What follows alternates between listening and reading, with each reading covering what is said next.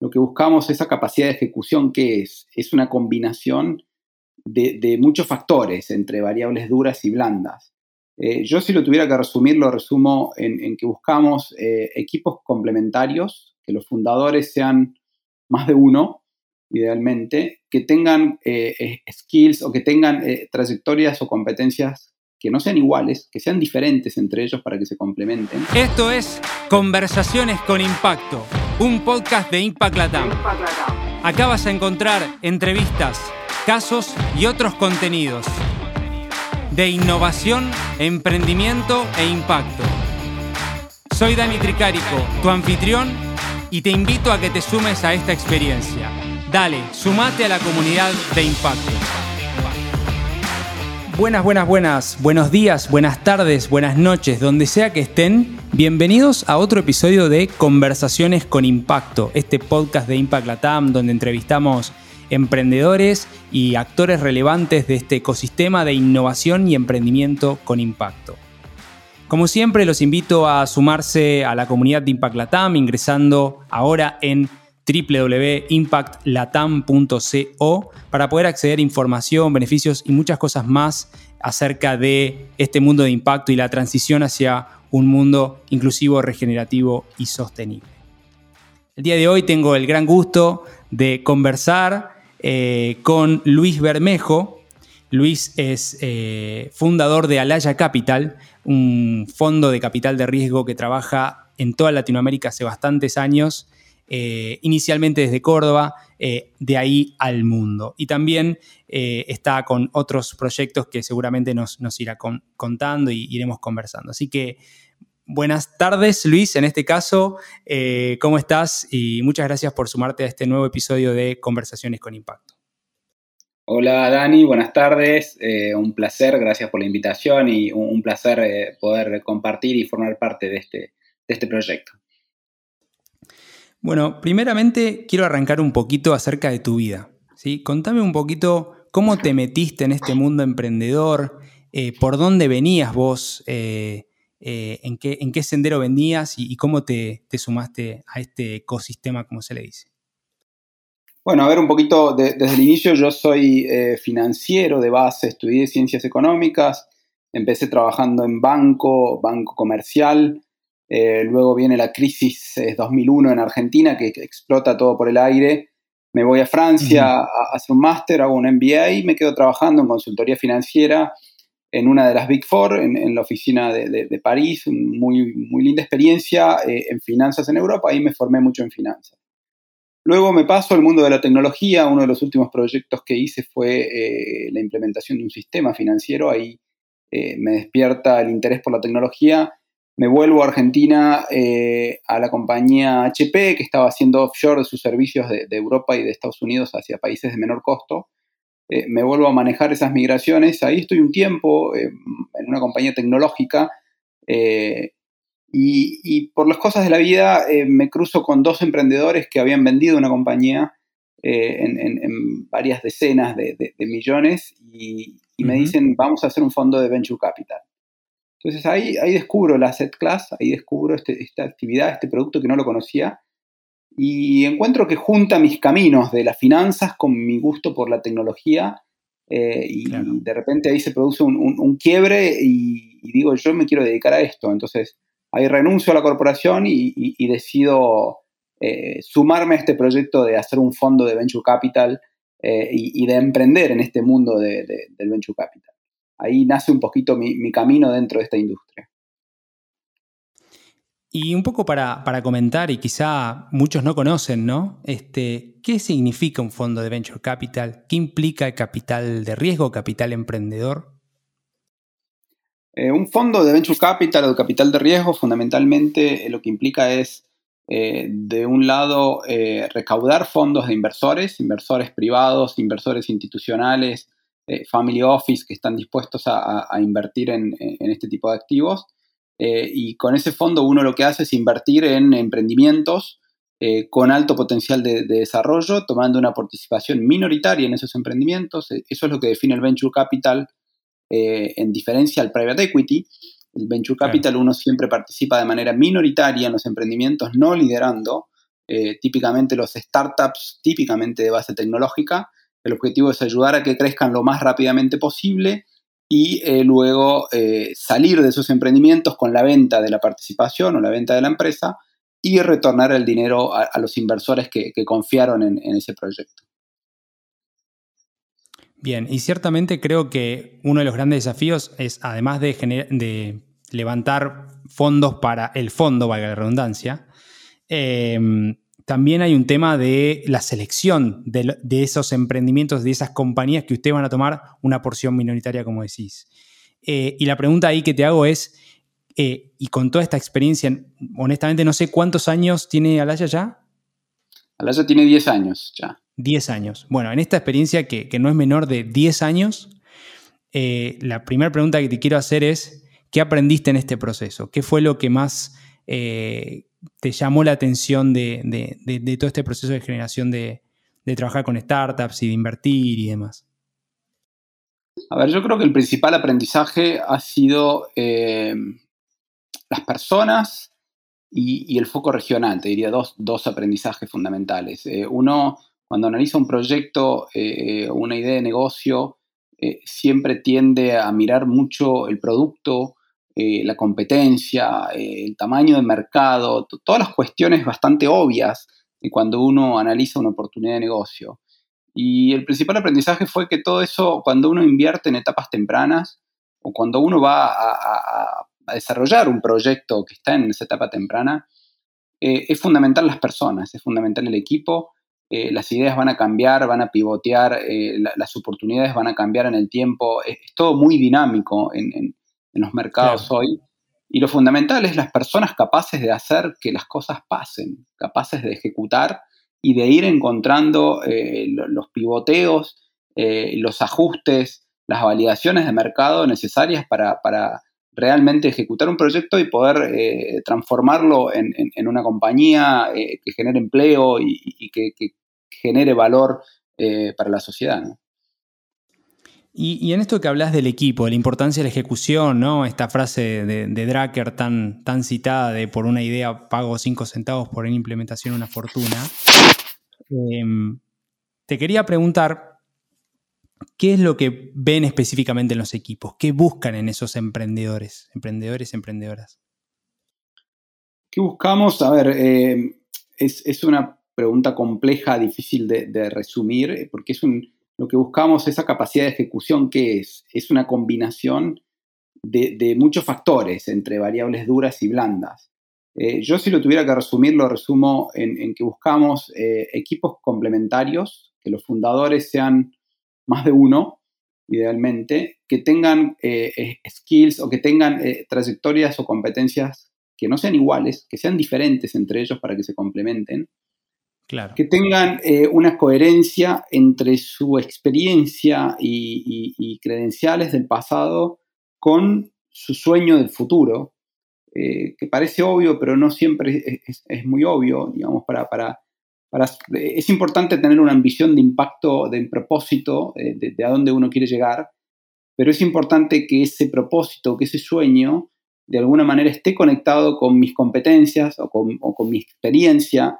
Eh, cuando digo mi experiencia, digo como equipo, ¿no?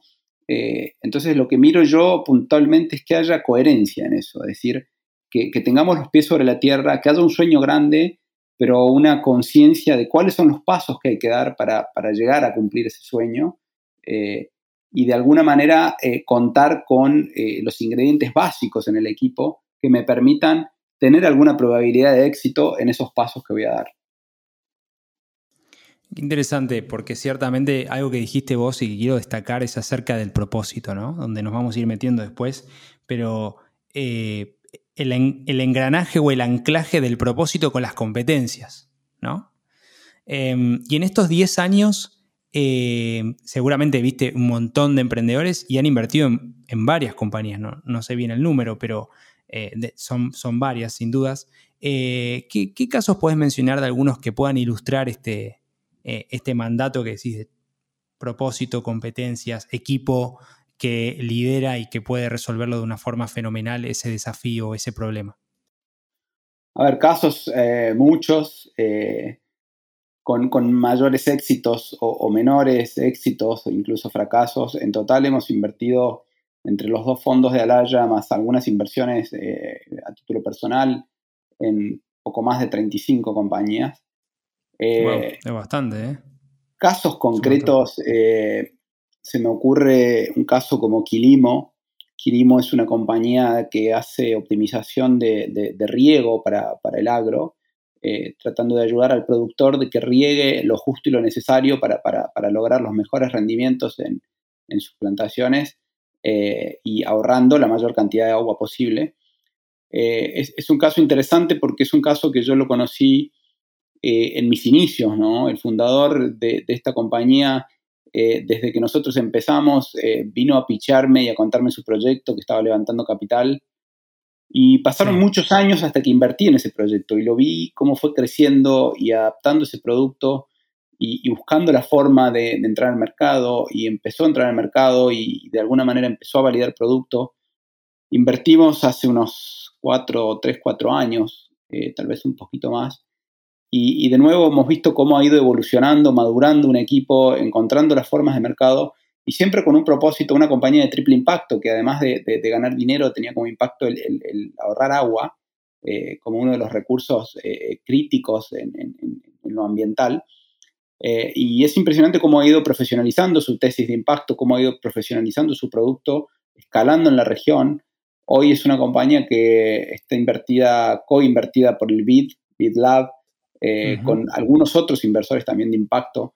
O sea, una, una buena historia que, que, cuando uno mira para atrás realmente ha llevado muchos años. Eh, em, em, emprender tiene muchísimas dificultades y lo que hace, en este caso, lo que ha hecho eh, ir pasando esas dificultades es sobre todo el propósito de ese equipo inicial, que, que es fuertísimo y, y, es la guía que te permite mantenerte en pie y encontrar las soluciones a todos los problemas. Sin dudas ahí Jairo con el equipo, la verdad que son, son cracks y, bueno, este, ciertamente después lo tendremos en un capítulo eh, que sin dudas está, está próximamente a ser realizado, ¿no? Porque son un gran caso, como decís vos, eh, de un equipo que reúne todo esto, ¿no? Propósito, eh, convicción, ejecución y realmente capacidad de penetrar el mercado y, y escalar, ¿no? Al final del día. Em, y quiero volver un poquito a, los fondos, ¿no? ¿Puedes contarle un poquito? Em, entiendo que están abriendo un tercer fondo, que ya lo abrieron. Contame un poquito cómo fueron los anteriores y el tercero, básicamente, que tiene este, este vector eh, diferencial. Bueno, los fondos, a ver, el primer fondo fue un fondo muy pequeño, fue una prueba de concepto. Eh, a ver, juntando un poquito la historia del inicio, eh, yo cuando inicio Venture Capital fue con este proyecto, con estos emprendedores que me invitan. Es, ese primer fondo no, era, no fue Alaya, fue otro, otro intento de hacer un, fondo que no me fue bien, estaba mal enfocado en, tiempo, en lugar, no había industria en ese momento, no había deal flow. Pretendíamos hacer un fondo muy grande y muy especializado, eh, no, no, había deal flow. Con ese aprendizaje arranco Alaya invirtiendo en etapas muy tempranas, eh, y, siendo agnósticos en cuanto al sector, a los verticales. Empezamos un fondo que fue un poquito menos de 2 millones de dólares, que invertimos en 7 compañías. En ese momento era un fondo muy cordobés, del interior de Argentina, era el primer fondo del interior. Invertimos con un sueño de decir vamos a posicionar tecnología del interior en el mundo. Eh, invertimos en 7 compañías. No fue relativamente bien, tuvimos tres exits, ese fondo repagó el capital y hoy tiene retorno positivo.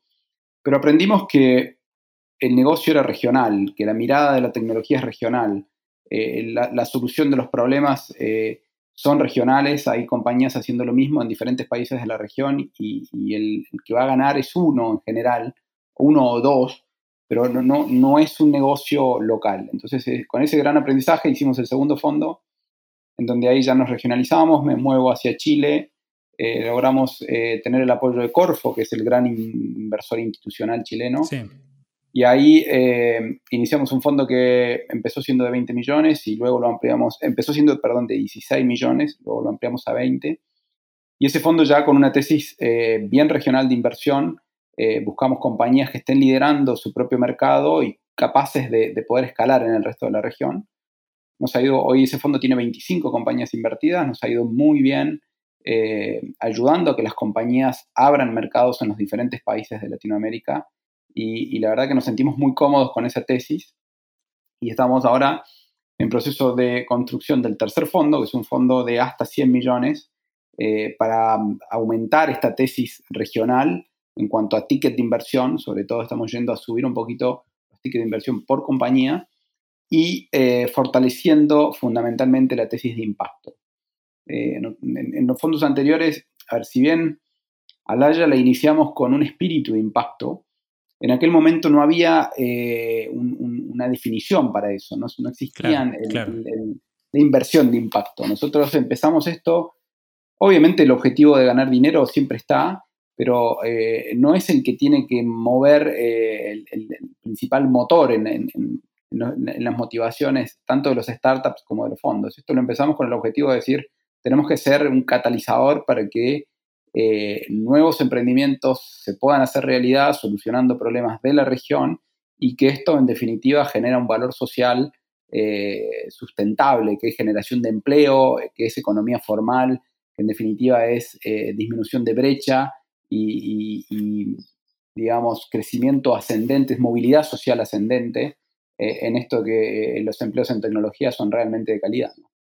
Entonces, con esa tesis eh, convivimos en el fondo 1 y 2 y en el 3 nos encontramos que hay hoy una actividad que se llama inversión de impacto, estamos profesionalizando, empezamos a medir impacto en el fondo 2, nos, sorprendimos enormemente de, los indicadores que tenemos en lo social, económico y ambiental. Entonces empezamos a profesionalizar el tema con, con, los objetivos de desarrollo sustentable de la ONU, con ESG, eh, estamos implementando procesos de ESG y todo eso lo estamos formalizando en un fondo 3 que ya tiene una tesis definitivamente de impacto con eh, eh, metodología muy profesionalizada en cuanto a cómo medimos el impacto y cómo vamos a invertir en compañías que tengan impacto.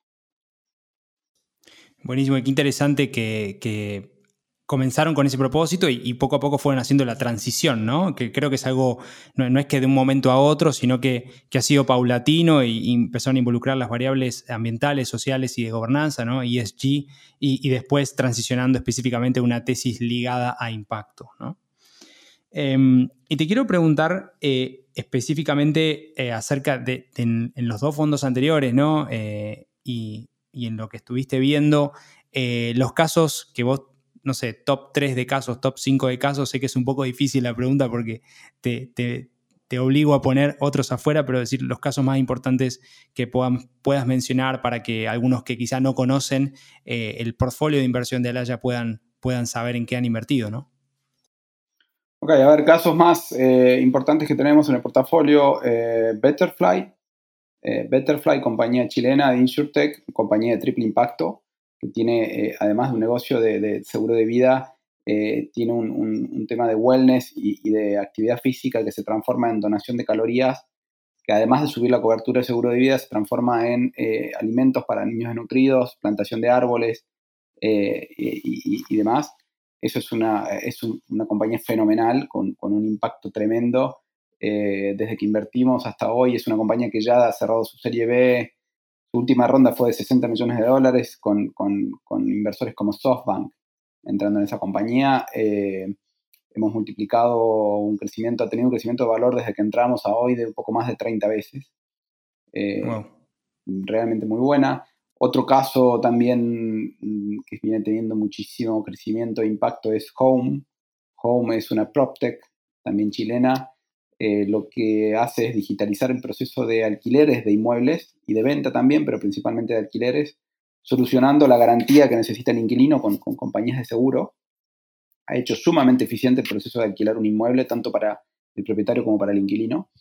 Es una compañía que invertimos hace un año, eh, luego pasó por Y Combinator, luego eh, levantó su serie A con inversores de Estados Unidos y en poco menos de un año ha multiplicado por 15 veces su valor. Eh, impresionante lo que está eh, con, una curva de, el, famoso hockey stick, la curva del palo de hockey de crecimiento exponencial en sus ventas, realmente como si fuera dibujada. Eh, en, un año es tremendo, ¿no? Subir 15, 15 veces el valor de una compañía en un año, es tremendo lo que está Sí, totalmente. Totalmente. otro caso también que nos gusta mucho es Muba. Muba es una compañía de origen argentino, de logística de última milla, que utiliza capacidad ociosa de otros operadores logísticos, o sea, no aumenta vehículos en la calle, sino que optimiza el espacio de vehículos que ya están en la calle. Es una compañía que invertimos eh, previo a la pandemia, estaba operando solo en Buenos Aires. Luego de nuestra inversión abrimos eh, algunas ciudades del interior y abrimos Chile. Luego vino pandemia y en pandemia la compañía explotó. Hoy opera en ocho mercados, prácticamente en toda la región. Eh, ya cerró su Serie A también con, con, inversores estratégicos del sector, entrando hoy en Brasil muy fuertes. Eh, una, muy linda historia también de un equipo que ejecuta tremendamente bien eh, para poder acompañar ese crecimiento. Qué interesantes estos casos y, y sobre todo, nada, el, crecimiento que han tenido, ¿no? Estabas hablando de, tres champions, tres campeones, ¿no? de Betterfly, eh, eh, Home y, Mua ciertamente tienen un futuro eh, con muchas más cosas por, por, hablar, por hacer y por, por, por, crecer al final del día. Te quiero preguntar específicamente para, para, este tercer fondo, entonces al final del día están buscando emprendimientos con, que, que tengan impacto. si, si nos puedes comentar un poquito más acerca de lo que están buscando ahora. Estamos buscando emprendimientos eh, fundamentalmente con dos tesis de, inversión en cuanto a lo sectorial. Eh, todo lo que tiene que ver con B2B, todo lo que es transformación digital, enfocado fundamentalmente en pymes, que estén eh, teniendo impacto en lo que significa alfabetización financiera de pymes, eficientización de procesos en pymes.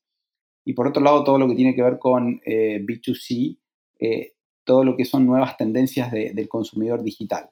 Estas nuevas formas de, movernos, de educarnos, de alimentarnos. Entonces ahí hay muchísimo impacto en, educación, por supuesto, en, alimentación sana, en, vida sana, todas estas nuevas tendencias que tienen que ver con eficiencias, pero también con hacer las cosas de manera más eh, responsable, de manera menos contaminante.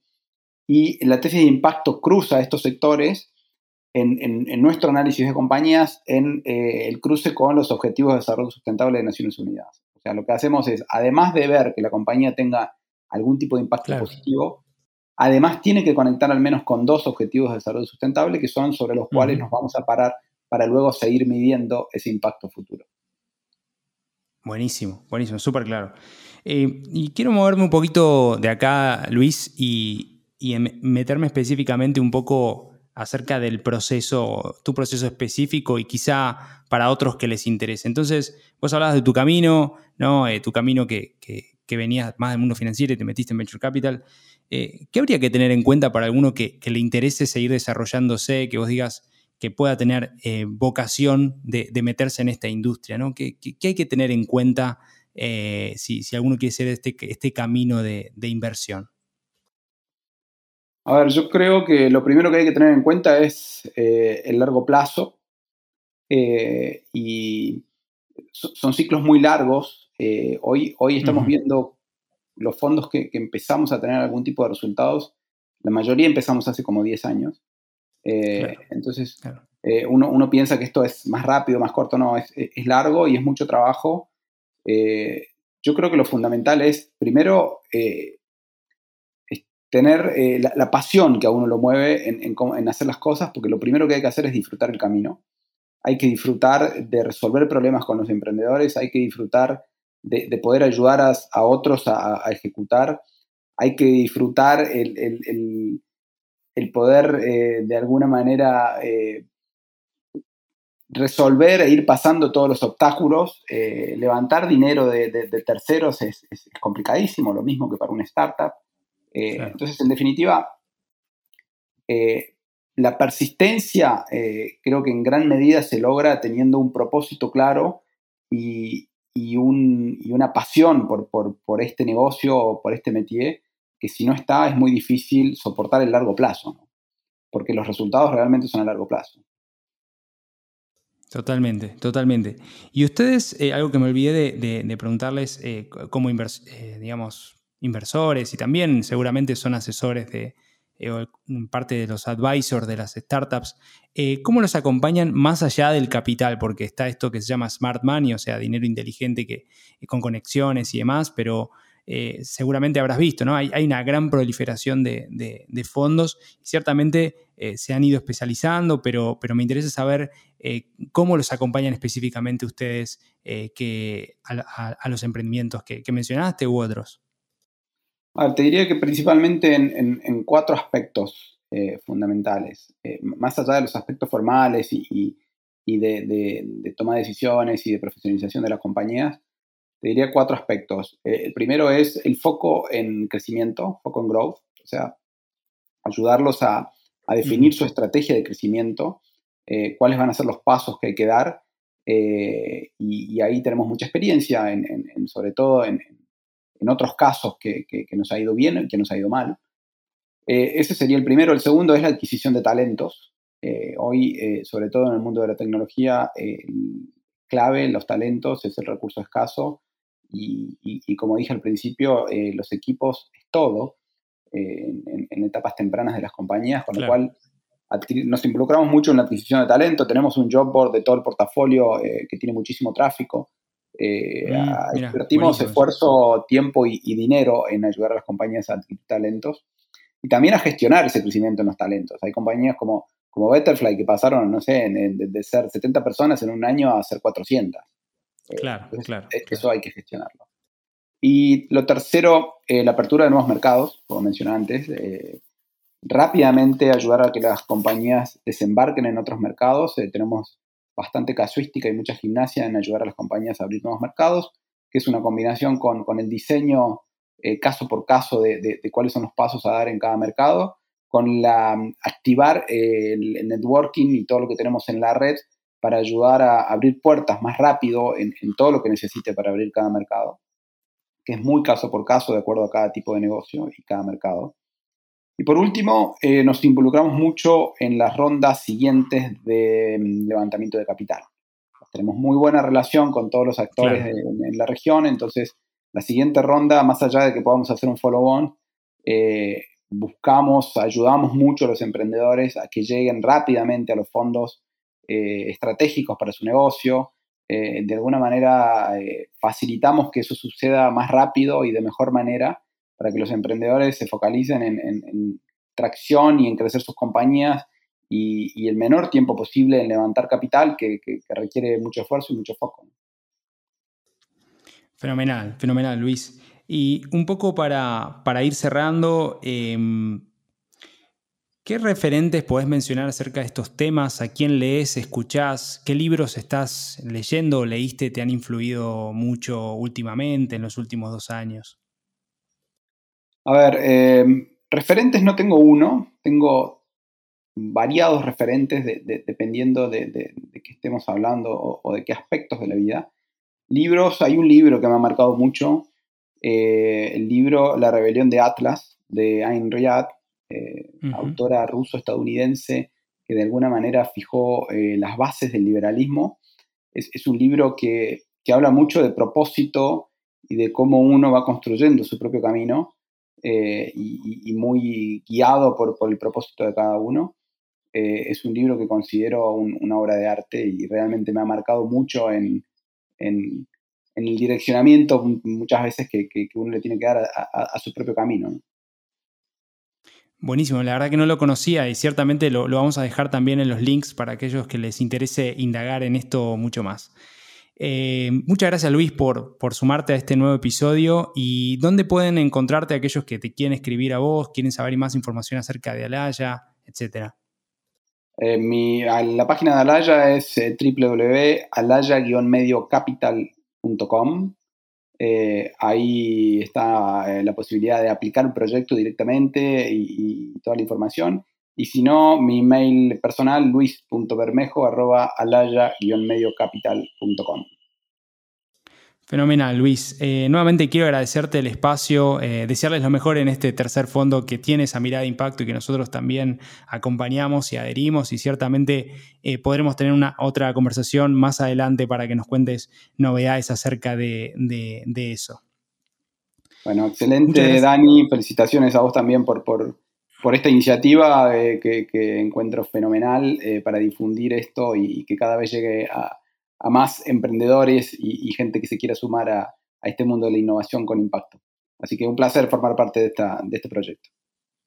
Muchas gracias Luis, muchas gracias a todos y cada uno de los que nos escucharon en este nuevo episodio de Conversaciones con Impacto, este podcast de Impact Latam donde entrevistamos emprendedores y actores relevantes del ecosistema de innovación y emprendimiento con impacto. Como siempre los invito nuevamente a sumarse a la comunidad de Impact Latam ingresando en www.impactlatam.co y también, si te gustó este capítulo, compartilo. Si no te gustó, escribinos para poder mejorar y poder siempre entregar mejores contenidos y mejores cosas. Así que, sin mucho más, quiero agradecerles el tiempo, que nos hayan prestado su oreja y nos estamos encontrando en el próximo episodio de Conversaciones con Impacto. Donde sea que estén, buenos días, buenas tardes y buenas noches. Muchas gracias por sumarte a este nuevo capítulo de Conversaciones con Impacto. Te invito a sumarte a esta comunidad de hacedores que está cambiando el mundo. Ingresa ahora en www.impactlatam.co. Sumate y sé parte ahora de este cambio. www.impactlatam.co